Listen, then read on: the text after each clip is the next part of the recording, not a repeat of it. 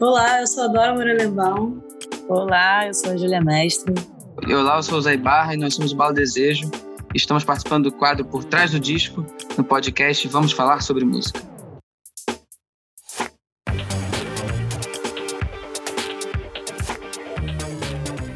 Bala Desejo é um encontro entre Dora Morelenbaum, Júlia Mestre, Lucas Nunes e Zé Barra.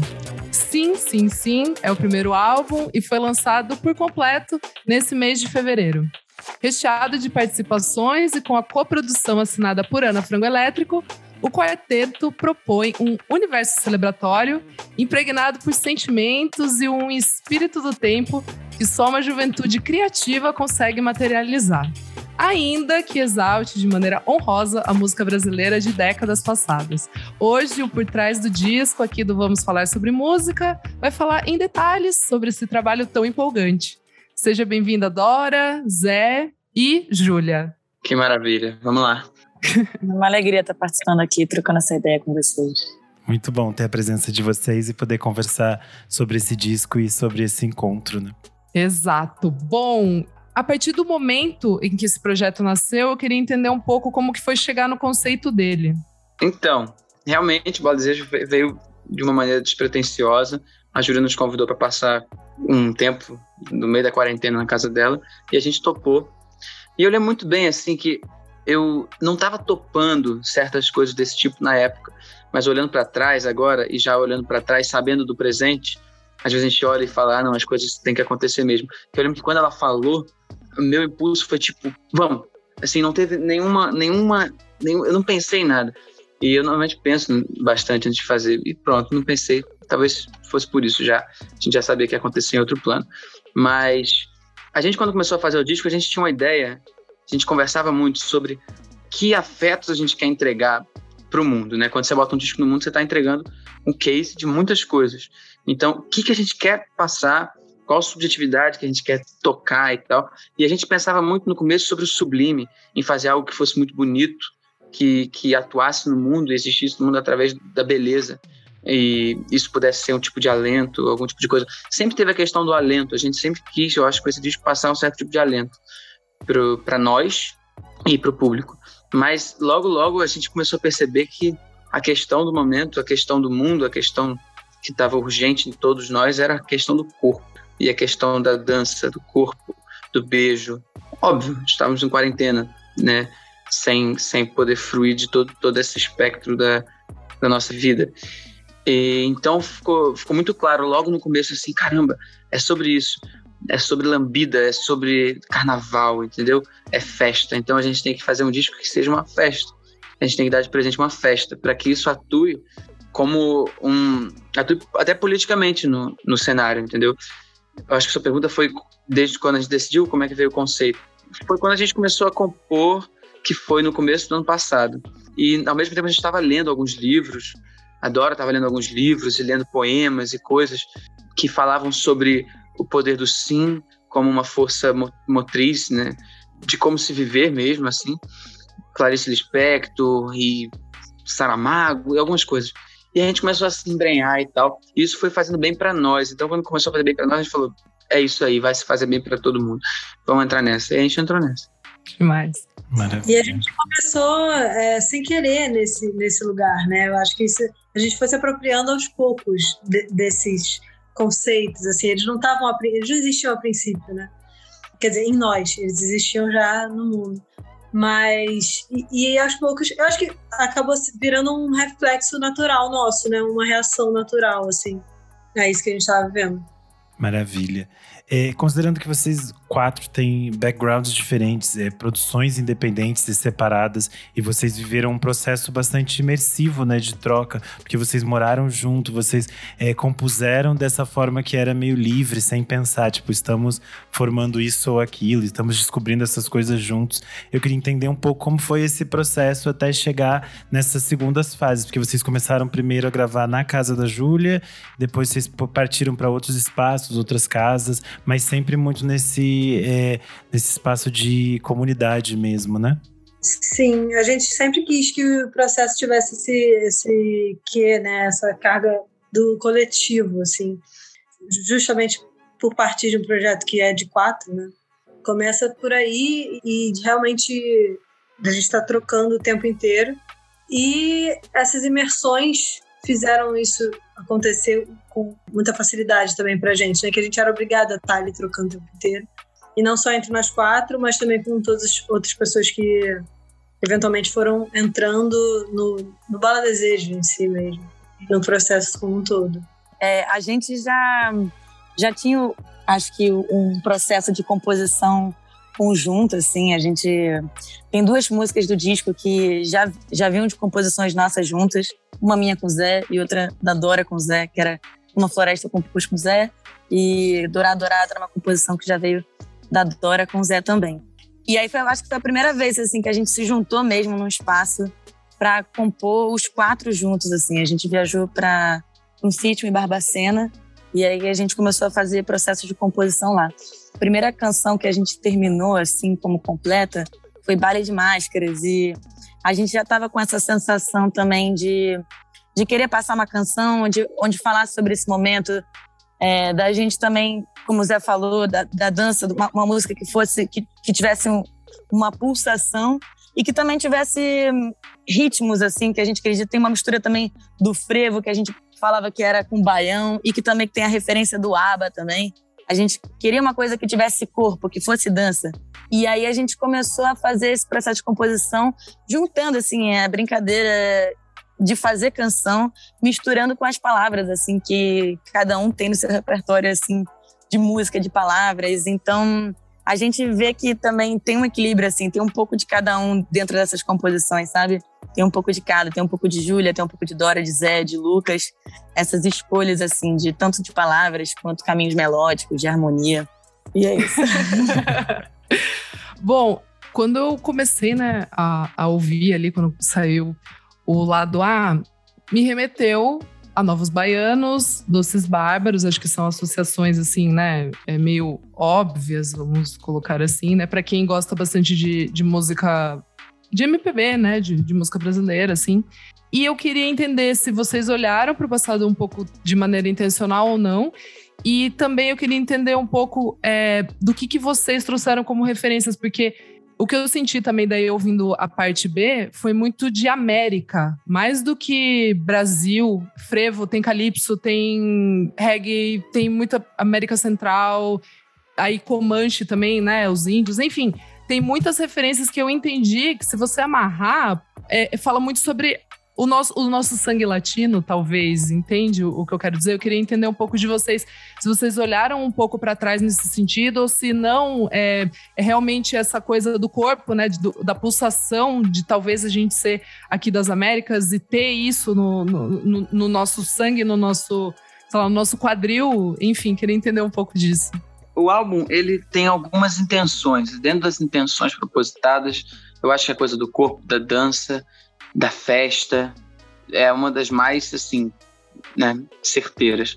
Mas algumas coisas foram entrando por conta de uma, de uma naturalidade, de uma musicalidade compartilhada de, em nós, assim. Então, muitas das coisas eram... Compor é muitas vezes uma coisa acidental. Você está fazendo e de repente vem uma ideia. E você abraça a ideia ou não. Falar também do que muitas coisas também foram ganhando caras a partir do momento da gravação também. Que a gente tinha uma ideia também de arranjo, mas eu acho que tem um, um, grande culpado aí que também foi o Thomas Arres, que é o baterista também do que gravou com a gente o disco. E ele tem essa influência latina muito forte, esse estudo também de ritmos brasileiros e ritmos latino-americanos, assim.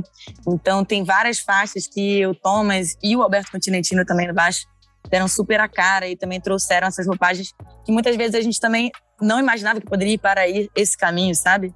E outras sim, a gente já tinha esse desejo de muitos de, de querer fazer uma grande sopa, uma mistura de sim. ritmos e, e abraçar vários desses gêneros, sabe? Total. Não, é isso. E, e essa coisa da Latino América, da América Latina toda, é, é uma coisa que a gente sempre quis também tocar. A Júlia tem, enfim, a mãe é de família espanhola, minha família é chilena, então existem raízes é, óbvias também no sangue, no sangue latino mesmo aqui. Mas existe essa, essa vontade também de aproximar uma coisa da outra, de, de de mostrar, porque às vezes aí você fica falando, somos, tá tudo junto e tal, mas aí a palavra não converte. Mas aí você pega uma chula e bota dentro de uma salsa, e aí fica muito claro que, tipo, tá tudo, tá tudo aí, entendeu? São com exemplos que a gente às vezes consegue fazer os negócios. E foi muito natural. O Chico, Caetano, Milton, essa galera na época já faziam esse movimento muito forte, assim, chamavam pessoas para tocar aqui, tocavam lá, tocavam músicas dos outros. Porque eu acho que é uma burrice a gente ficar tão longe, até porque se a gente consegue descobrir uma linguagem comum, eu acho que a gente pode chegar em lugares muito mais interessantes para a própria arte como um todo. Então, é uma vontade, sim, mas não foi proposital. Foi uma coisa que veio acontecendo justamente porque já está dentro da gente. Entendeu? É, e aí é saindo. E música é música. Música não tem fronteira, música não tem limite político. Música é, é som. Então tá tudo certo. Só fazer que, que, que acontece. A gente foi fazendo e quando a gente fazia, sorrisos vinham aos, aos, aos faces e vamos embora. E completando, é, é um disco que a gente acredita como um coletivo do início ao fim, assim. Sim. Tanto que do núcleo, que é o, o, quarteto, mas também de todas as pessoas que somaram. Então, foi muito aprendendo e absorvendo com as pessoas que iam juntando a esse projeto. Então, por isso que a gente acha, a gente acredita que esse perpassa por muitos caminhos, abraça muitas coisas, assim. E principalmente isso dos ritmos. Uma coisa que é bem forte, assim, no Sim, Sim, Sim. E eu só queria adicionar, é, responder o inicinho da pergunta, né? Que a gente nunca teve a intenção de olhar para trás, pegar isso e, e, imitar, né? Mimetizar alguma coisa. Mas se soou parecido, é por um, uma coisa que a gente simplesmente absorveu a vida inteira e agora tá, claro. botou fora da, a nossa forma, né? Claro.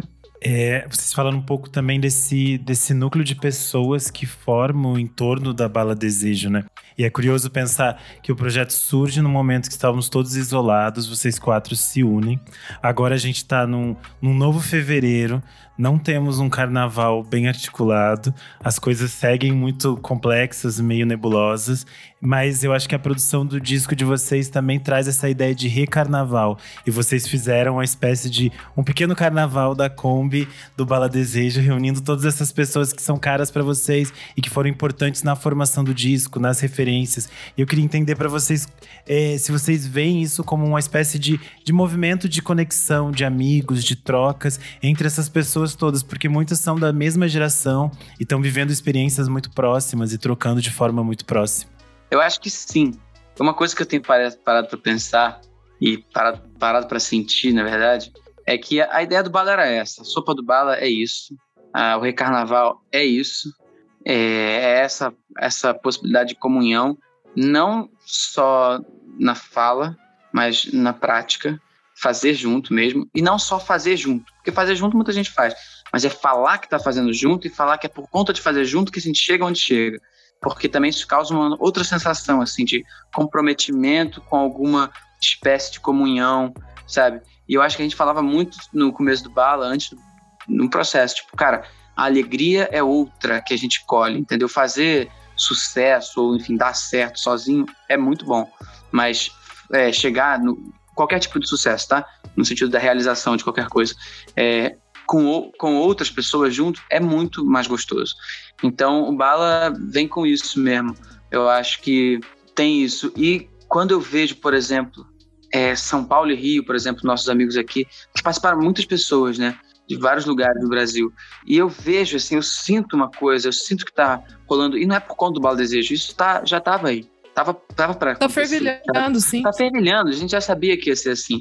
Mas é muito bonito poder fazer parte, poder ter dado o um ingrediente, e agora eu vejo que realmente a gente conseguiu, eu fico feliz, assim, dar um ingrediente para essa receita poder acontecer, entendeu? Então eu vejo as pessoas falando, eu vejo muitos amigos de São Paulo falando, caraca, o Bala abriu um negócio, não sei o quê, eu falo, cara, que maravilha, ainda bem que parece que o plano tá dando certo, entendeu? E que continue dando, porque é um plano que vai dar certo para todo mundo, porque todo mundo joga junto, no mesmo jogo.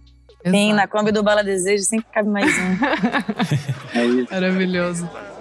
Completamente surreal. Que noite foi essa? Fala pra mim. Nem parece verdade isso. Meu Deus, eu vou pedir a última, vou meter meu pé. Ô, meu padrinho. Ô, boa noite. Bom, vamos entrar aqui então no faixa-faixa. E na primeira, logo, né, na Embala pra Viagem, que é uma intervenção ali, uma intro, né? Tem até a Teresa Cristina, dá para ouvir aquela voz deliciosa dela. Aquela é... risada clássica, tão marcante, né? muito bom, muito bom. E dá para sentir muito do Rio de Janeiro, assim, muito. Eu que sou, né, aqui de São Paulo, moro aqui, mas é absurdo como vocês já abrem esse lugar, assim, essa mesa de bar, mas também esse eixo que o Zé estava falando, né? Rio São Paulo e o pessoal além de outros lugares. Dá para ver ali numa, na mesa todos os amigos que vocês, que a gente ainda vai falar um pouco, né, que participaram aqui, mas queria entender um pouquinho se isso era realmente no lugar de explicar para o pessoal, de anunciar que essa, né, que tem esse lugar de, de comunhão, ou se nasceu de alguma ideia, talvez roteirizada, assim, de vocês falarem, não, a gente vai criar como se fosse é, talvez uma estrutura de é, teatral, né? Que tem até um, um, um que é teatral, assim, ao, ao meu ver. É, e aí eu vi que também tem é, nessa, nessa faixa, né, nessa intervenção do começo, é Maria Santos e Bruno Jabonski. Queria que vocês comentassem um pouco.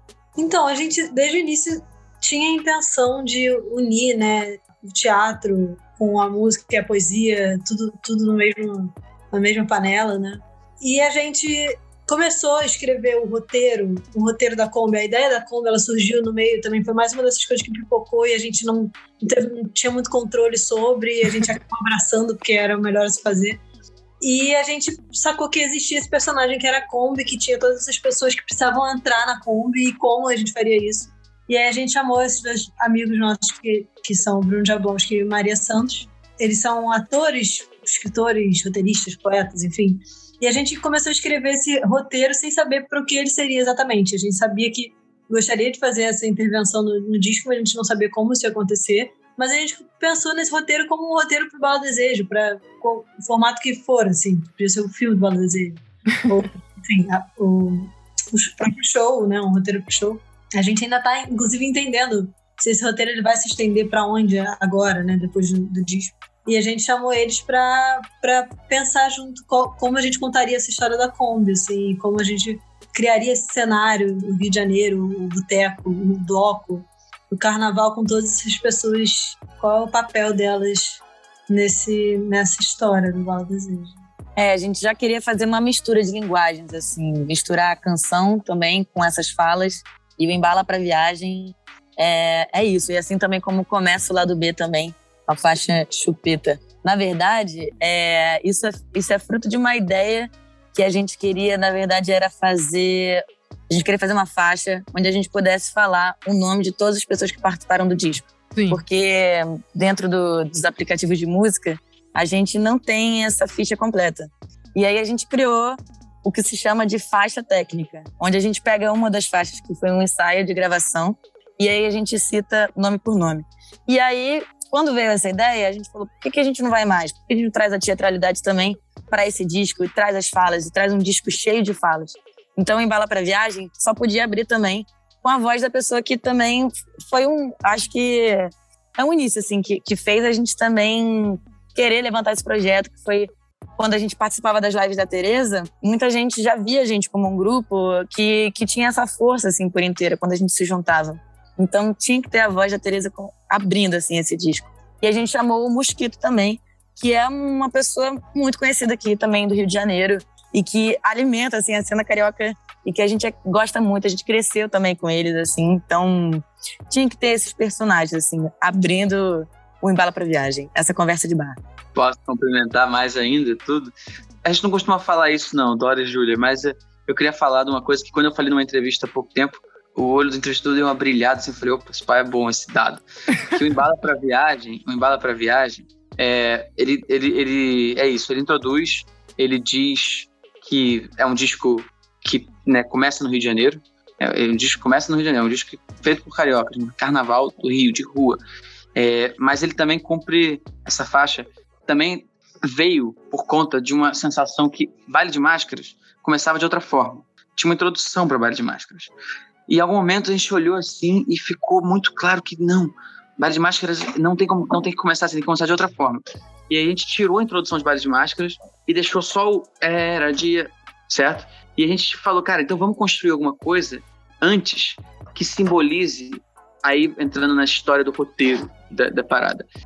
O embalo para viagem é como se fosse a normalidade, é como se fosse o carnaval, a coisa acontecendo, é, tá tudo certo, a gente tá aqui festejando, amanhã tem outro dia, e, e outro dia de festa. E aí vai acontecendo, vai subindo, a charanga do Baldesejo vai chegando, tocando o tema do Recarnaval, que é o tema do final de Baile de Máscaras, até o momento que, vocês já ouviram, mas o Caetano fala o quero dizer sim, né, como se fosse né, uma, enfim, é o lema ali, o negócio, só que a gente é interceptado pela pandemia.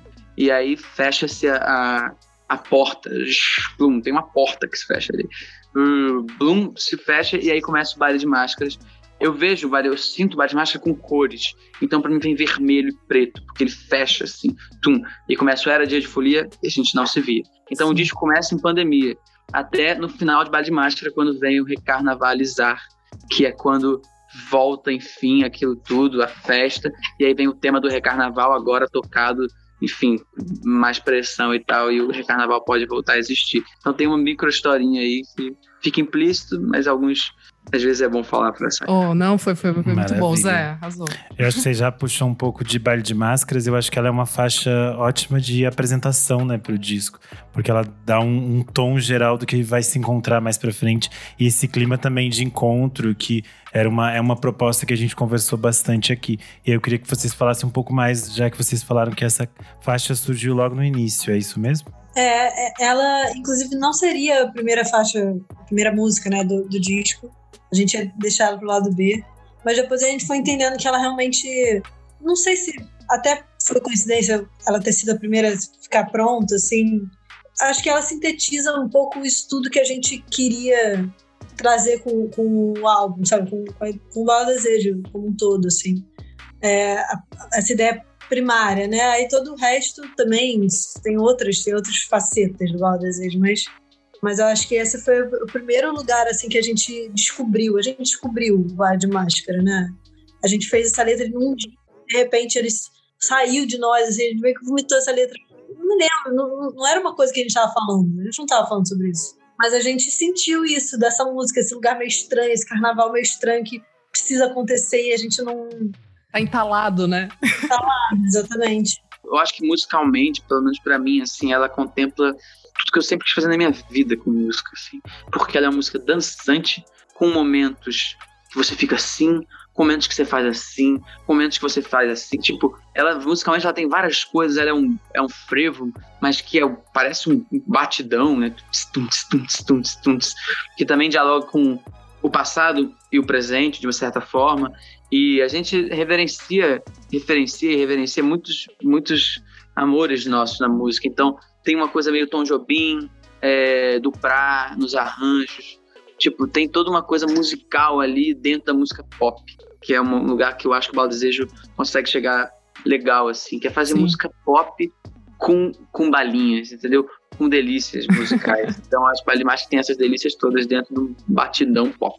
Muito bom, muito bom. É, é o hit, é o hit, eu já imagino nos shows, assim, aquela comoção, é o momento, hein, gente? Bom. É o ápice é, do show. É o ápice do show, Júlia. É isso, é isso. Todo mundo abraçado. Rodinha é... punk. rodinha, rodinha ska punk. Não, enrola. Esse é uma loucura. É um frevo solar e aí no final de contas tá todo mundo fazendo rodinha. É Muito bom. A terceira faixa, Lua Comanche, uma das minhas favoritas, gosto muito, estou intrigada, quero entender o porquê. Eu tava procurando. Tem um filme com esse nome, tem livro. É, daí eu fui ver também que é a Lua cheia que ilumina. Eu queria entender se é realmente isso ou se eu busquei outros significados que não tem nada a ver. É isso mesmo. Na verdade, é, foi mais uma, uma coincidência que a gente abraçou, assim. O, a gente estava indo sempre para Barbacena e para Casa da Júlia, para quando a gente recebeu a, né, a missão de levantar o disco. A gente não tinha nenhuma música e a gente separou algumas pequenas ideias que a gente já tinha ou que a gente estava fazendo ali, cada um na sua, e levava para quando a gente se juntava para poder desenvolver junto, né? E aí duas coisas coincidiram. Uma, uma foi uma das ideias que o Zé levou, que era só Comanche, Comanche, e eu ficava assim. Essa cama, essa cama aqui, Comanche, Comanche.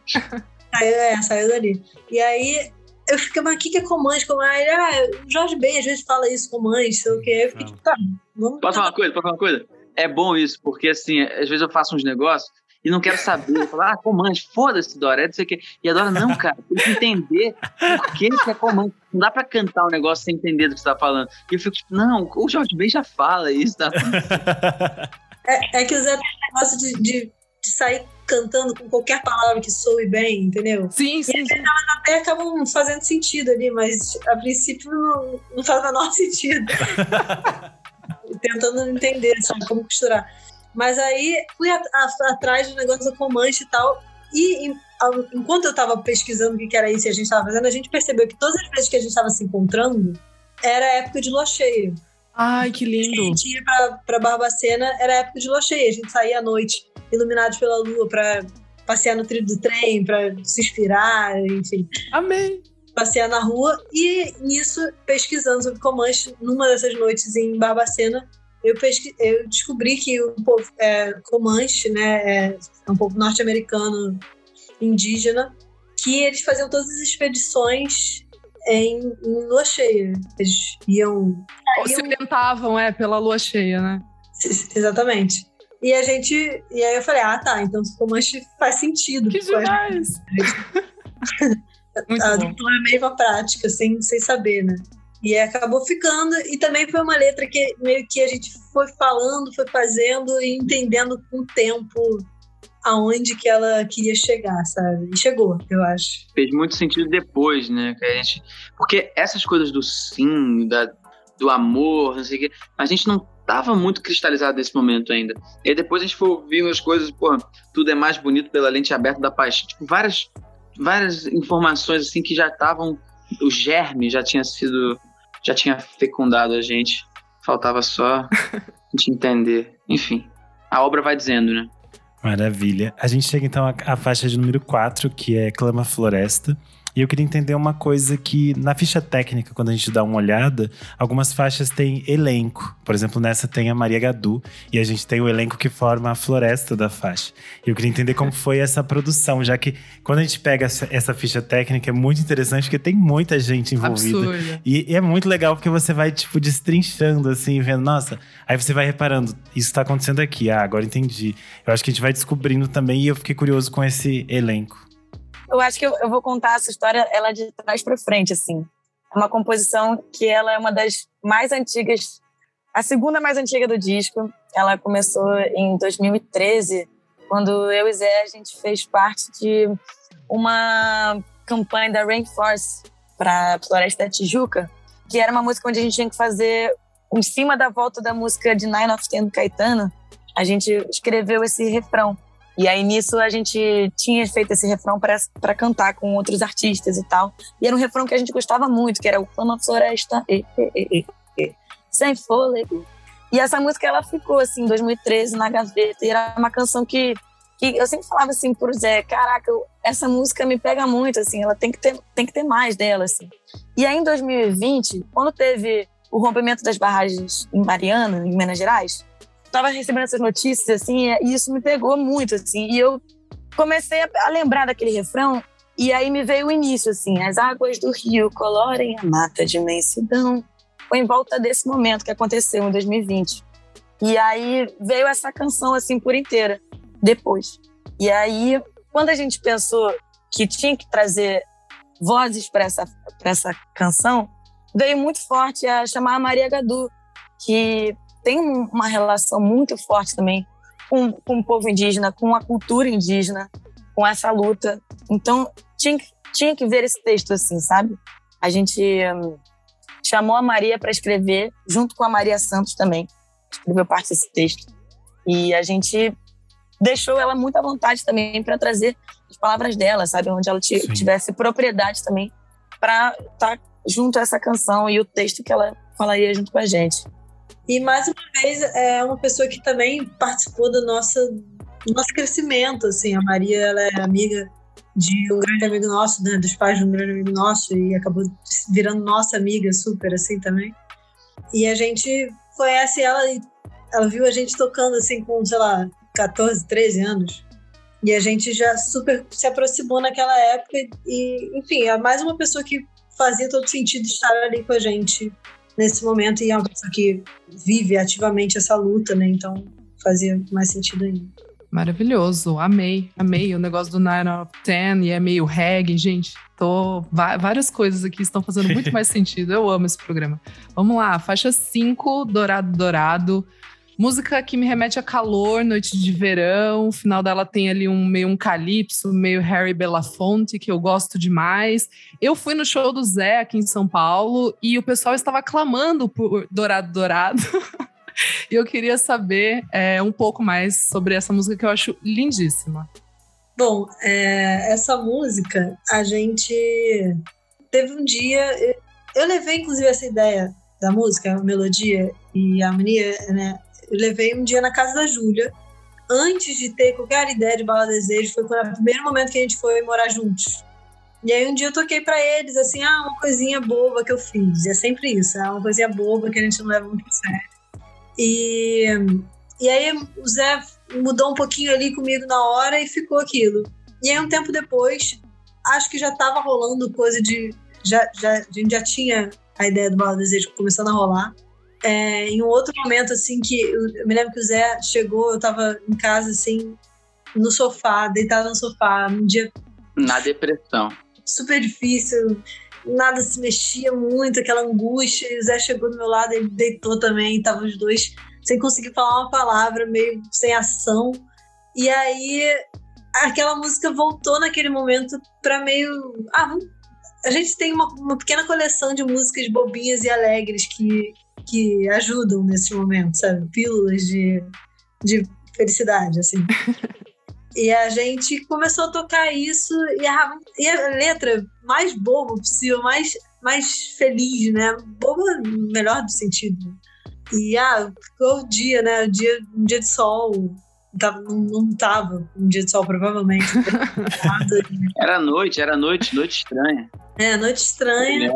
E aí saiu aquela letra inteira também com, a, com essas imagens e a gente no final tava ótimo, assim, depois que a letra também saiu. E depois, quando a gente tava em Barbacena, um dia, falta, ai, que música, a gente precisa de mais uma música. Ah, pô, Dourado, Dourado, vamos botar. E aí acabou que são duas músicas, né? Porque Dourado, Dourado a gente levou pra lá e uma das outras brincadeiras que a gente tava fazendo, a Júlia, acho que começou, o El Cavaleiro da Lateira, né?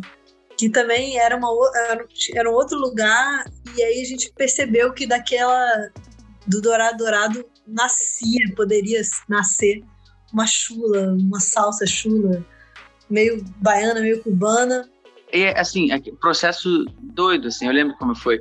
Tipo, tá tocando Dourado, aí tem uma hora que a gente acabou Dourado, sei lá, eu acho que o Lucas puxou a chula, mas puxou, tipo, segundos depois, assim, como tipo, ah, vamos tocar outra música. E aí, tipo, eu fiquei, não, caralho, você não, você não tem interrupção nessas coisas. Você é só coisa só, assim. e é doido, porque nesse dia que a, Dora, que a gente se encontrou nessa casa, Noite Estranha, a Dora também tinha tocado essa chula. Só que, assim, tocou de sacanagem, assim. Ah, eu lembro que eu peguei, toquei e falei, ah, legal esse negócio. Enfim, colagens totais, assim. E é engraçado, porque ficou, ficou como se fosse uma, um épico, assim, louco, que mistura um bando de coisa, novos baianos com, com salsa e tal. E enfim, histórias lindas. Eu, eu acho emocionante esse, essa gênese da criação, porque é, não tem endereço, assim, e não Sim. tem que ter mesmo. Maravilha. A gente chega à faixa número 6 nesse sofá, que ela é um pouco mais intimista e eu acho que ela traz um pouco de novo dessas conexões que a gente estava falando aqui. Que ela tem a guitarra do Tim Bernardes e ela tem a percussão do Marcelo Costa, e ela tem essa junção de pessoas de diferentes eh, gerações e universos eh, unidos né, nesse projeto. É a minha favorita do disco. eu adoro ouvir eles cantar. É mesmo? Que bom. É, essa faixa foi legal também, foi uma história maneira que, caraca, eu e Dora, a gente tem uma brincadeira que a gente tem outra música que começa igualzinho nesse sofá. Que é, que é essa confusão. E tem outra também que parece muito. Então são músicas. Mas isso é normal, são safras, né?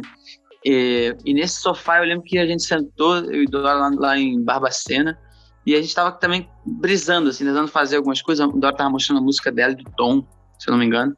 E aí queria me ajuda para fazer um B, sei lá. Não lembro exatamente. E a gente fez o que seria. A gente fez uma ideia, uma ideia melódica X, E aí eu não acreditei muito na ideia, eu acho que a Dora também não acreditou muito. Pronto, fomos dormir. No dia seguinte, nessa urgência de ter que compor coisas, eu e o Lucas a gente foi para um canto da casa e a Júlia e a Dora foram para a piscina, sem água. Que elas, enfim, no meio do mato, lá bem legal. eu e o Lucas a gente tentou fazer uma música, uma música estranhérrima, assim, que graças a Deus não entrou dia. e aí, quando a gente voltou, a Dora e a Júlia tinham reciclado aquela melodia, deram uma simplificada e fizeram os primeiros versos. Deixa eu fazer um parênteses, é. É que Vai. esse momento, assim, de que a gente estava compondo, a gente já estava num ritmo de composição, assim, a gente estava já, já tinham feito várias, assim, do disco. E aí a gente já estava levando aquilo na esportiva. Vamos fazer música, sabe? Então a gente já estava entrando em dinâmicas dentro da viagem, quando a gente ia subir para compor. É assim, ó, Dora e Júlia vão para um canto, compõem alguma coisa, comecem Zé e Lucas vão para lá, a gente se encontra daqui a duas horas. Quem tiver algum trecho, a gente completa Bora. e vai. Então, essa, a fecha parênteses, era para falar que a gente já estava nesse momento, assim, levando as composições num ritmo louco, é assim. Trabalho, trabalho, trabalho. trabalho, trabalho. E aí eu lembro quando elas voltaram com aquilo ali, era a ideia do dia anterior, reciclada, melhorada. E para mim, eu lembro que tem coisas que são prontas já. E aqueles primeiros versos, todo dia, toda hora, em todo lugar, mesmo na TV, passo tempo passado, passo meu café, mas um dia perco a minha fé. Quando eu vi aquilo, eu falei, puta merda, tá aí. E eu lembro assim que é uma coisa que eu tenho contado nos shows, você vai ouvir minha repetição aqui. Mas que o Bala Desejo é, uma, é um disco celebra, de celebração, é um disco pra cima, é um sim, é festa. Mas é feito durante uma pandemia. Então tinha que ter uma música também que contemplasse a sensação de estar na pandemia. E um amigo meu lá do Rio um dia falou que ele só conseguia fazer música de sarjeta. E eu achei foda essa expressão de música de sarjeta, que é um pouco isso, a música que você, está é, morto e sabe, enfim. Dourado Dourado surgiu de um dia de sarjeta, mas foi uma música sem ser sarjeta. Mas aí, eu lembro que a gente voltou para o Rio, não tinha. A gente não conseguiu dar cabo à música ali naquele momento. E eu peguei Covid. Eu peguei Covid e me isolei na casa da minha avó, sem minha avó, claro. E lá tinha um piano. E eu lembro que quando eu peguei pela primeira vez, eu fiquei muito doido, assim. Eu fiquei muito. Foi estranhésimo, assim. Mas não necessariamente ruim. Eu fiquei muito elétrico. Eu ia dormir todo dia às 6 horas da manhã. Isso foi uma coisa muito estranha. E aí, eu lembro que. Ah, não, desculpa, eu errei. Mas teve um, teve um dia antes do Covid que eu acabou a bateria do meu celular e eu tava sem carregador. Graças a Deus. Se eu pudesse, eu fazer isso todos os dias. Porque eu não tinha o que fazer e resolvi ir para um restaurante sozinho. Quando fui mexendo sozinho, não tinha nada o que fazer no restaurante. Eu peguei, pensei nesse sofá e aí começou a vir o resto da música, a letra. Lembrei da música de Sargento falei: caraca, é isso, tem que ser uma música de Sargento. E aí continuei fazendo a música e a parte depois toda melódica surgiu aí. E nesses dias de quarentena, que eu fiquei frito e não conseguia parar. Eu lembro que a Julia Dora dava até de saco cheio de mim. Eu ligava de vídeo assim, oi e ficava olhando pra ela, assim, olha, eu tô fazendo aqui, não sei o que, não sei o que. Enfim, aí a música foi inteira, faltava só um verso, que eu tinha feito um verso polêmico, que elas barraram, que era uma coisa meio, meio estranha, assim. não, é nem, nem citável aqui. E aí a gente, né, né melhor não falar. É, tá bom. E aí tava tudo pronto, música toda, faltava um verso, e a gente foi um dia pra praia, lá em Ipanema, não, Arpoador, nós três levamos o violão e o, e o papel e terminamos a música na praia. Então, foi uma música que teve vários momentos assim, Barbacena, depois clausura em Botafogo e depois terminou na praia. E depois, obviamente, nessa música é um fonograma que não tem como não falar sobre Alberto Continentino e Thomas Arres, Marcelo Costa, eles tocaram tocaram tocando, assim.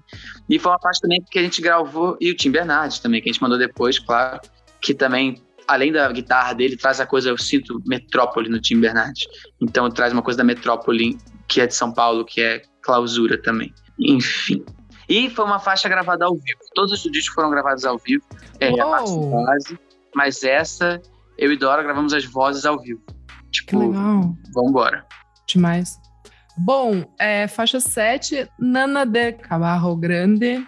É, queria entender se vem muito da Júlia, talvez, é, se é uma ou, ou do Zé, não sei de, de, de que é, herança ancestral ali vem essa faixa. Acho belíssima. Essa vem da Dora Morelenbaum. Dora Morelenbaum? Sim, eu vou deixar ela falar. Nesse caso, nem é herança ancestral, né? Poderia ser, e, e, eu acho que indiretamente acaba sendo também, da Júlia e do Zé terem ouvido nanas das mães. Uhum. Mas eu, por acaso, também tenho uma super ligação, assim, com canções de Ninar. Com a minha mãe também, meu pai é, não eram espanholas, ibéricas, não. Mas, é, mas eu tenho essa ligação forte, assim, e foi um amigo meu que me mostrou na, na pandemia, acho que eu vi um vídeo dele cantando, lindo, assim, e me apaixonei por mais essa Nana. Quem que foi? Foi Calu, Calu Coelho. E tirei na hora ali, e eu acho que a gente tinha alguma live, alguma coisa que a gente ia fazer assim. Eu mostrei pra ele, falei, pô, essa música aqui é linda, vamos tocar essa música. Imaginei a gente cantando ela assim, abrindo vozes e sei lá o quê. A gente até e o arranjo dela, né, saiu não exatamente, a gente não gravou exatamente, mas saiu lá atrás, antes de tudo, assim. E, e acabou fazendo todo sentido por também contemplar um lugar ali nosso, aquele, aquele lugar do sublime, do belo, que era uma coisa que a gente gostaria ainda de, de explorar né, lá atrás, e que acabou ficando diluído entre as outras coisas. Ele né, teve seu, seu espaço ali no, na Nano, no trabalho dele. E também ela entra no disco como uma como uma peça narrativa também do disco, porque começa no boteco, blá blá blá, acontece tudo aquilo, vem Lua Comante, que é a celebração de vida, uma floresta é protesto, aí vem Dourado Dourado, que é o, o, o gozo no fim da, no fim da linha, né, no, no horizonte, e aí vem nesse sofá, que é outra história, que escurece o disco, vai para uma coisa mais reflexiva, de um, de, uma, de um pesar ali, e aí a gente queria falar, como é que a gente acaba o lado A? Vamos botar as pessoas para dormirem, já que a galera já está nesse sofá, já está quase adormecendo. E aí nesse sofá entra como a, a, ela é uma nana e ela exerce o papel de uma nana no disco mesmo. E aí a última coisinha gostosa que é a minha irmã que tem quatro anos, ela começa a faixa com ela falando, ela falando apaga a luz, ela pedindo pra gente apagar a luz para dormir. E aí acaba o lado A com com essa nana. E aí a gente vai abrir o lado B com chupeta, né? Que já também é um outro interlúdio que conversa um pouco com essa narrativa do disco. Aí é continuando, porque a gente dormiu, beleza, dormiu, acordou, aí é como se fosse um flashback, porque o Nananinho também poderia ser um flashback, poderia ser uma criança, poderia ser o personagem nesse sofá, poderia ser você ou eu, todo mundo, voltando, olhando para trás, e de repente ele acorda novamente. Só que quando acorda, a Kombi do Bala Desejo enguiçou. A Kombi deu problema no motor. Parada, né? Ficou muito tempo parada. Ficou muito tempo parada, é. Ficou muito tempo parada, enguiçou, só que o Bala Desejo tem que continuar, entendeu? Então a gente bota também uma, um pouco da pílula metafórica da sopa do bala e da poder da coletividade feliz ali. No, quando a gente fala, tipo, eita porra, parou, vai ter que empurrar, vem todo mundo junto empurrar, entendeu? Então, para comendar, tem que todo mundo, todo mundo vir. E todo mundo vem, ah, é, essa história aconteceu com a gente, na verdade. Também nessas viagens que a gente estava fazendo para o sítio, em Barbacena, a gente descobriu o trilho do trem, que era a gente estava viajando e aí a gente sempre de noite escutava um, um, trem passando assim na distância. E aí, acho que isso veio do Zé, assim, que tem uma alma aventureira. E, cara, a gente precisa saber o que está acontecendo, onde é esse trem. E aí, a Dora pegou o carro e a gente foi seguindo o som do trem e a gente foi com uma, uma pessoa que também era da cidade e que nos levou até lá. E a gente descobriu que a cada meia hora passava um trem, assim. E a gente resolveu fazer é, uma live, abrir uma live, fizemos shows cantando, a gente estava bem empolgada. Acho que a gente estava já fechando, não sei se Lua Comanche, foi ela mesma. E, e aí, nisso, a gente deixou os faróis do carro aceso e a bateria do carro morreu, assim. E, e aí, como que a gente ia voltar daquele lugar? Então, a gente teve, a gente foi com dois carros, então a gente teve que voltar e realmente fazer uma chupeta no, no meu carro, com o carro da Dora, para poder ligar o carro de volta. E nada do carro ligar. E aí, a gente foi, foi fazendo aquela famosa empurra com o carro, assim, pelo trilho do trem. Parecia filme, assim, empurrando, empurrando o carro até que o carro engatou e aí todo mundo comemorou, e o carro pegou. E aí a gente trouxe essa história pro chupeta, assim. Exatamente. E, e nada melhor do que para começar o lado B, né? Porque voltou e caraca, morreu aqui, mas não, vamos ligar o motor. Bora! Que vai, vai começar de novo. A parte B tá de volta, sabe? E aí volta toda essa galera da sopa, né? Que tá, tá vindo junto, que tá empurrando junto. Sim. Essa força. Né? Não, é, é, muito bom. E aí a gente chega na faixa 9, né? Que é Lambi Lambi, que é super provocativa, mas tá homenageando os amigos. Vocês falam Tim, Tom, Beat, Brack, Ana, Rubel, Chababal. Sofia Chabal, né? É, Sofia, ela tá. mesma. Sofia maravilhosa. É, não, assim, essa música, gente, por favor, me contem qual foi a onda dela, porque ela é divertidíssima, assim, e eu acho que ela faz é, o mesmo papel da. Lá no começo, né, do recarnaval ali. Eu acho que acho que elas se conversam nesse sentido, assim, de ser celebratório, e eu acho que é, é o hit, talvez, do, do lado B, não sei. ela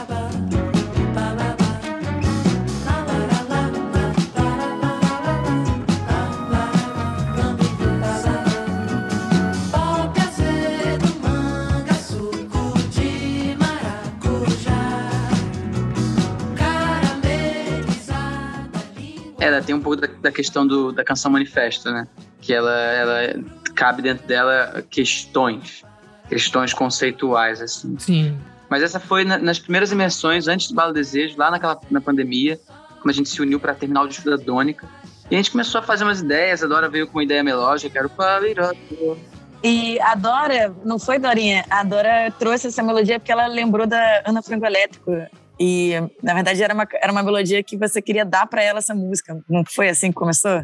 É, exato. Eu, eu fiz isso, fiz o início da ideia pensando na, na Ana, assim. Mandei pra Ana, mas ela não deu muita bola. E aí eu mostrei pra a Júlia, deu muito mais bola, entendeu? Não, e, e, e, eu vou contar para vocês, assim, eu, eu, comecei a brincadeira do lambe, lambe, diz o nome. Vou lamber geral. E tem uma coisa do grupo que a gente se leva muito a sério. Então foi muito difícil essa frase ser aprovada dentro do grupo, porque, porque era uma bobeira que só. Então, até, até você aceitar do Lambi Lambi, diz o nome, diz o quê, mas diz o quê, só para quem tem fome de gente astral. Aí, aí não, aí, aí quando engatou esse refrão, aí todo mundo foi entrando. Foi, aí foi pegando. E é, aí foi entendendo a sopa. Ter pop azedo, manga, suco de maracujá, parabenizar, que, porra, a gente entrega um negócio estranho e aí depois vem com, com, com a trecheira, aí fica, aí fica, aí fica tudo certo. Ai, mas eu amo uma trecheira. É ótimo. Mas acho é que ótimo. nada combina mais carnaval que o né? Exato! Né? O conceito de carnaval, conceito. é a saudade que as pessoas dão. Eu acho que essa música, ela, ela é uma prova de que quanto mais a gente consegue se abrir para abraçar o que cada um tem a oferecer ali, melhora, assim, porque é a gente. Todo mundo tem resistência, né? Eu com alguma coisa do outro, normal, né? Tipo, vai ter um lado do, do Lucas que não quero, não quero que entre uma música minha, mas vai ter um lado da Jura que o Lucas não vai querer dizer também, enfim. Só que quando a gente começa a falar, ah, não, mas isso mais isso, mas isso aqui é um quebra-cabeça um pouco mais interessante do que se fosse só lambe-lambe, talvez não tivesse graça. Se fosse só pop também não teria graça. Exatamente. E aí, no final das contas, também encaixou perfeitamente com, a ideia que a gente queria trazer ali e a gente descobriu depois também. A gente foi fazendo essa letra sem saber que a gente estava falando dessa galera toda. E a gente entendeu que a gente estava falando dessa galera toda, que a gente queria lamber essa galera. Sim, e tem as referências que a gente faz direto, né? Que é para Ana Frango Elétrico, Tim Bernardes, Tom Veloso, Duda Beat, Duda Braque, Rubel e Sofia Chablau, mas também tem as referências indiretas, assim, Cor de Rosa Choque, Rita Lee, Exato. Garotos do Araçá, Caetano Veloso, é, Antena Parabólica Cabará, Gilberto Gil. A gente tá. É, Ava Rocha. Então a gente tá mencionando. É uma grande, é um grande caldo, assim. Tem muitas pessoas que. Muito bom. Isso, que a gente reverencia e faz referência. E musicalmente também, tipo, porque é uma, é uma balada bem Rita Lee resística, sei lá. E, mas tem uma parada meio Lincoln Olivetti também, dos sopros no final. Tipo, e no finalzíssimo também tem uma coisa meio clube da esquina, que é uma piração de orquestra. Tipo, é sopa, é sopa, então vamos, vamos é embora. Isso. e é uma música que também é muito gostosa. Eu lembro que foi uma das músicas mais gostosas de gravar que ficava todo mundo pulando no estúdio, bicho, assim, pulando loucamente. Eu tocando violão, tipo, pulando todo mundo, assim. É eu olhava pra técnica, tava a Dora e Júlia pulando loucamente, os sócios do Koala pulando. E, tipo, muito vibe, assim, uma música muito gostosa. Que depois a parada foi só olhar pro arranjo e botar uns, umas pinceladas de sopros e tal. E o Diogo fez lindamente isso em vários momentos. Mas realmente é uma música que manifesta também. Você falou, falou certíssimo, Isadora, quando você identificou, porque ela, se o, se o baile de máscara dá conta do recarnaval e da pandemia, o Lambi Lambi dá conta dos, dessa, dessa coisa da união Exato. e da vontade de lamber e da necessidade disso. Maravilha. A gente chega na faixa de número 10, que é Passarinha, que conversa um pouco mais com esses ritmos latinos novamente. E ela é seguida de Sim, Sim, Sim, que é esse, essa espécie de mini interlúdio que dá título ao disco, né? Eu queria entender como foi esse, essa, mais uma dessas narrativas que é criada aqui. Olha, mas a Passarinha veio de um momento que, que me marca muito. É que adora Morelembal. É, é para mim uma das minhas maiores inspirações e referências, assim, que é a minha irmã, minha grande melhor amiga. E a gente, antes de Vibala, a gente estava num processo muito legal que a gente estava fazendo um show dueto, assim. A gente tá indo, a gente estava tocando juntas. E e aí a gente estava vivendo essa experiência, assim, de era um show com guitarras e a gente estava trocando bastante. E aí veio é, esse início dessa canção, que era sobre a passarinha, e também vindo essa coisa que vem da minha mãe, que é da língua espanhola, veio esse início dessa música, Sou eu na passarinha e queira volar, tenho minhas asinhas, não corta. E é muito sobre o feminino e um, uma fala e uma luta que eu, que eu acredito muito, assim, do espaço da mulher na música, em todo lugar. E aí eu trouxe esse início da canção para Dora, nesse momento, quando a gente estava trabalhando bastante junto, fazendo essa troca junto, e a Dora comprou a canção e trouxe ela, então, a parte B da música, fez a harmonia, a melodia. E aí a gente ficou um tempo assim circulando e querendo continuar ela, assim, a, a parte da letra. E aí foi a canção que a gente continuou juntos, depois quando a gente foi fazer a imersão, a primeira vez juntos, é, em Copacabana, que a gente continuou a música. Mas tem mais coisa para falar uh, de Passarinha. Segue, Dorinha. Não, acho que foi isso aí. O Zé chegou também com, com o final assim da música e o Lucas também com a letra, né? A gente finalizou os quatro juntos. E o arranjo, ele foi para esse lugar muito por causa do Alberto, primeiro. O Alberto e do Thomas, eu acho mais também. Mas o Alberto que veio com, com o teminha, né, do início, no ensaio. E a gente, obviamente, comprou de primeira, porque a gente costuma fazer isso com as coisas que o Alberto propõe. E, e ficou, foi para esse lugar latino também. Não, a gente não tinha intenção inicialmente, mesmo com a letra em espanhol, né? A gente não tinha pensado no arranjo nesse lugar, né? Me corrija se eu estiver. É, não, e lembra, e lembra, é muito doido, porque eu acho que eles trouxeram também essa latinidade, porque lembra quando a gente estava em Maceió? Vocês pediram para a gente gravar um, um, um áudio? Ah, é, exatamente. A gente sempre tocou numa levada X, e eu toquei naquele dia numa levada diferente, não era uma cúmbia. Mas aí também foi, foi, tipo uma coisa que foi do nada, foi pouquíssimo antes das gravações isso, não foi?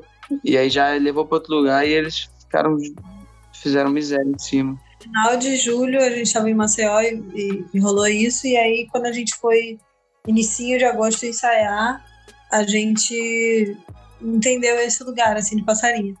E sobre Sim Sim Sim, né? Na verdade, não, não é.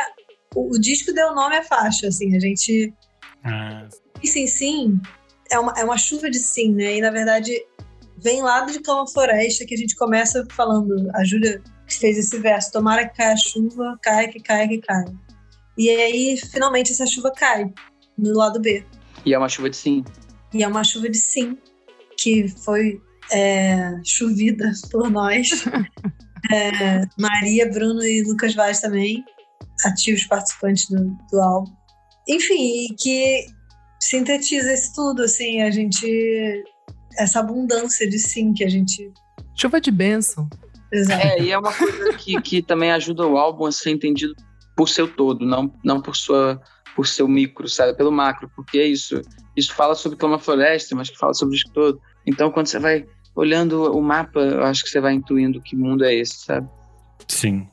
E aí ela conecta com Muito Só, que é uma faixa um pouco mais melancólica depois de toda essa euforia. E eu queria que você falasse um pouco sobre ela. Porque aqui a gente também está se aproximando já do final, né, do lado B.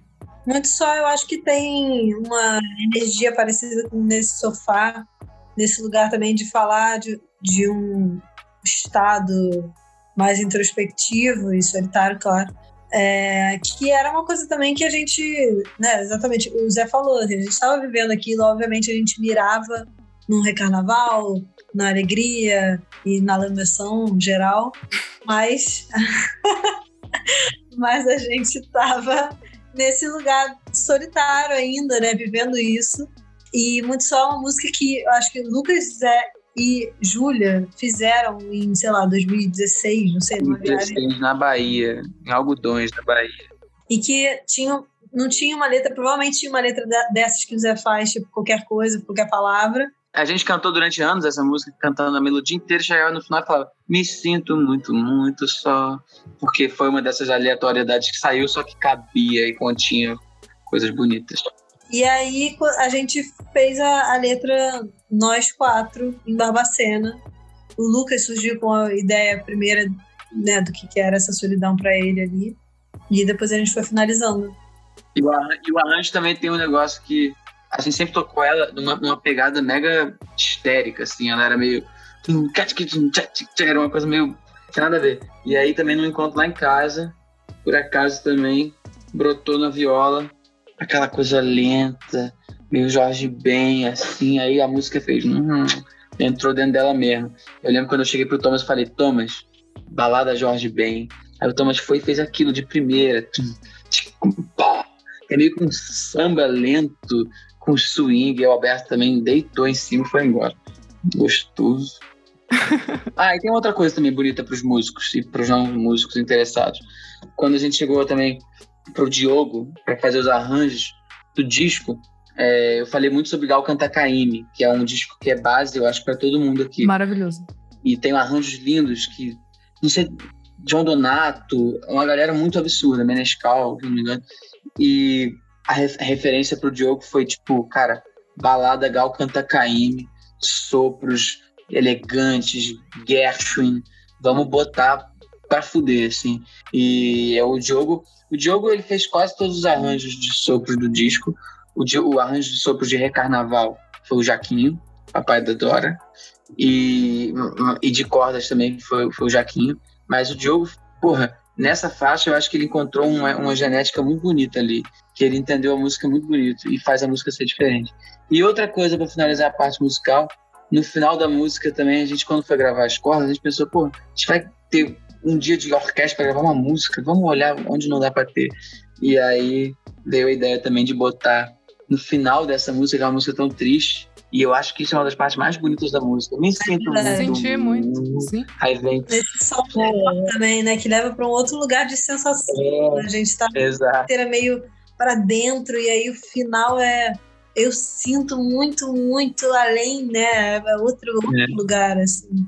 É, é verdade, Dora, tem isso. Porque a música inteira é eu é, me sinto muito, muito só. E a última frase é eu sinto muito. E não no sentido de me desculpe, no sentido de eu sinto muito. E para quem não sabe, o acorde é um sol.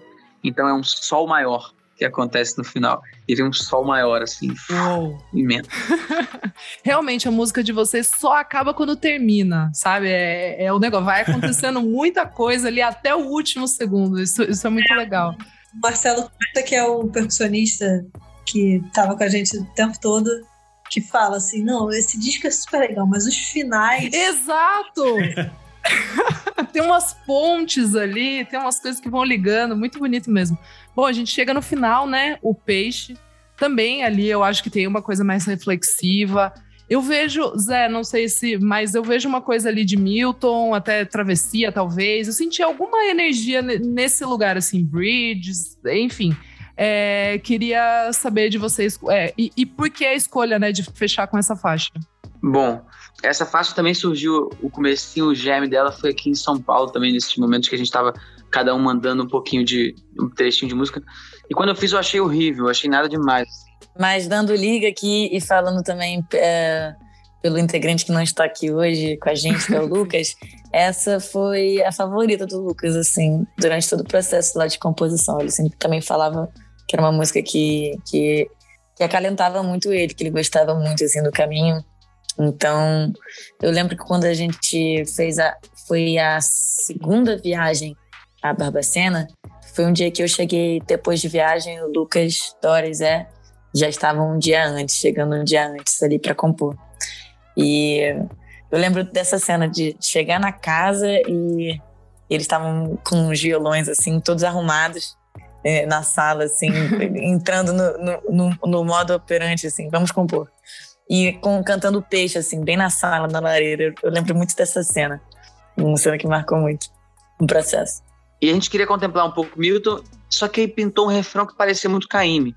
E falamos, então perfeito, é Minas Bahia. Também tem a ver com o disco, essa coisa das pontes, que você bem falou. De juntar coisas que não, que não, não, não necessariamente são óbvias.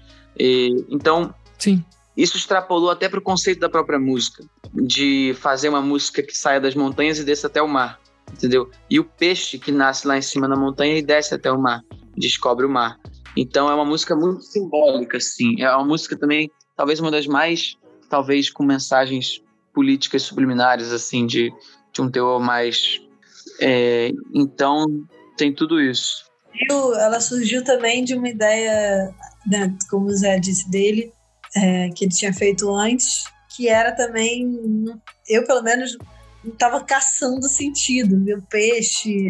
Peixe é, tem a fome do peixe. peixe e tipo, cara, o que, que, que, que você tá querendo dizer? E aí é uma coisa meio nebulosa. E eu, talvez ele já quisesse dizer alguma coisa.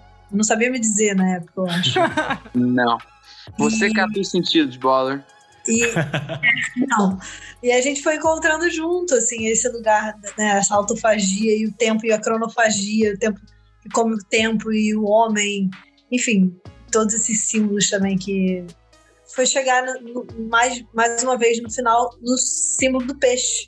Que quem mostrou pra gente foi o Thomas. O, Thomas, o pai do Thomas é um astrólogo muito, muito conhecido. Ai, que legal! E o Thomas tem uma super relação com astrologia. E ele via o peixe nesse lugar, de, né? É o, é fechamento do, do ciclo, né? E essa volta para si, esse lugar mais é, interno, né? Então também foi uma coisa que acabou chegando ali, já tava meio. ia ser o, a última do disco, e aí quando ele disse isso. Caramba! Mais sentido ainda terminar com ela. E a, e a gente deixou como tava. E uma coisa também interessante dessa música, o Bala Desejo tem muito isso, assim, como foi muito rápido o processo. Essa música a gente chegou para gravar, acho que foi no segundo dia de gravação. A gente não tinha letra acabada ainda. E a gente falou, cara, senta aí Aí a gente falou até, se Chico Buarque não fazia assim, vambora, porra. a gente sentou no estúdio ali, no meio da gravação, os músicos esperando. Vai, vai. Aí fizemos o final da letra. E essa também foi uma música gravada ao vivo. Eu gravei minha parte ao vivo da, da voz. E foi uma coisa engraçada também, porque a gente nunca tinha ensaiado essa música com os músicos. Então a gente falou, Thomas, Alberto, os acordes são esses aqui. Thomas, faz qualquer coisa que vier na sua cabeça, na bateria. Daniel, que é o percussionista também que fez, que gravou o disco Daniel Conceição. E a, então a galera foi uma música que foi a flor da pele, assim, que a gente tava cantando, adora, eu cantando, e os músicos sem saber o que fazer, e a coisa foi acontecendo. E aí acontece, aí acontece. Teve, sei lá, muito poucos dias de ensaio antes de, da, da gravação. E a gente queria, né, nos ensaios, a gente queria resolver logo várias máscaras e lambi-lambi, e, e as músicas que a gente sentia que tinham mais complexidade de arranjo, né? Que a gente já imaginava alguma coisa. E a gente foi deixando o peixe para depois, porque talvez fosse só voz e violão mesmo, a gente não sabia exatamente, e era só na cabeça, e vamos lá. E, e tipo, a gente meio. Acho que a gente nunca ensaiou o peixe com eles, assim, a gente na hora. Nunca, nunca, eles não conheciam. É, eles não conheciam. E a gente meio que não quis falar que tinha mais uma música para gravar no dia, sabe? A gente, ah, vamos deixar, no final do dia a gente grava essa, tipo, vai sobrar um tempo, eles nem sabem. Deixa acontecer naturalmente. Cara, que loucura pensando agora nisso, cara. Que maluquice, bicho. e aí a gente chegou pra, ah, não, então, mas tem mais uma aqui. Eles já meio que estavam, tipo, um cafezinho. Bom. Tem mais uma coisa aqui que a gente tava querendo, só deixa a gente terminar a letra rapidinho. e aí a gente entrou, entrou e gravou tudo ao vivo também. E aí depois entraram as cordas, né? Lindo. Nossa, gente, agora vocês falando do peixe, a simbologia agora, para mim, tudo. Gente, bateu. bateu mais ainda. Que eu sou meio a louca dos signos. A bala bateu. A bala bateu no final, Julia. É sobre isso. Gente, finalizamos aqui. Renan, foi maravilhoso, hein?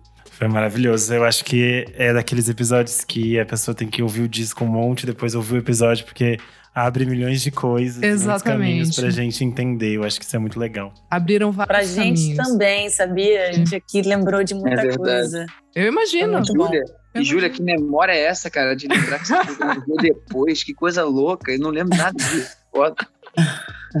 Muito bom, muito bom. Gente, agora a gente pede para vocês deixarem o serviço, se cada um quiser deixar o de vocês, onde que encontra Bala Desejo. Vai ter show, já comprei meu ingresso, nos vemos lá.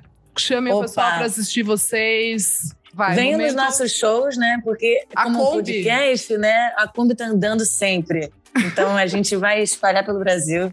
Temos sempre muitas datas e a gente está sempre divulgando na nossa página da internet, que é o Bala Desejo. Que nessa Kombi é Dora Morelembal, Júlia Mestre, Zé Barra, Lucas Nunes. E estamos aí.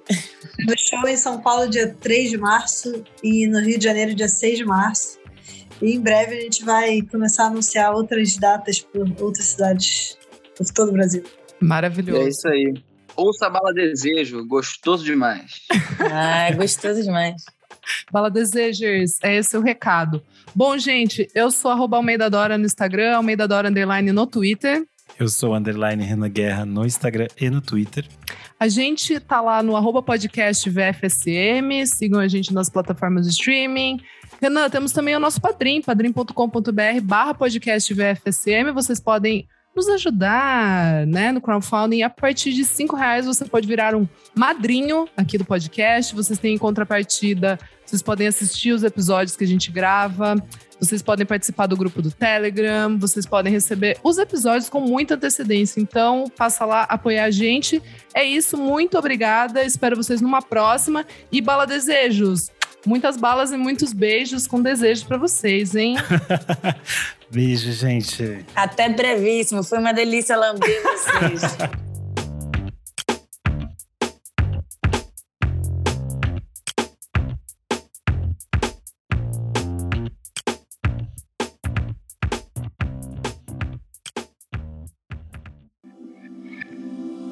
Esse podcast foi editado por Nick Silva.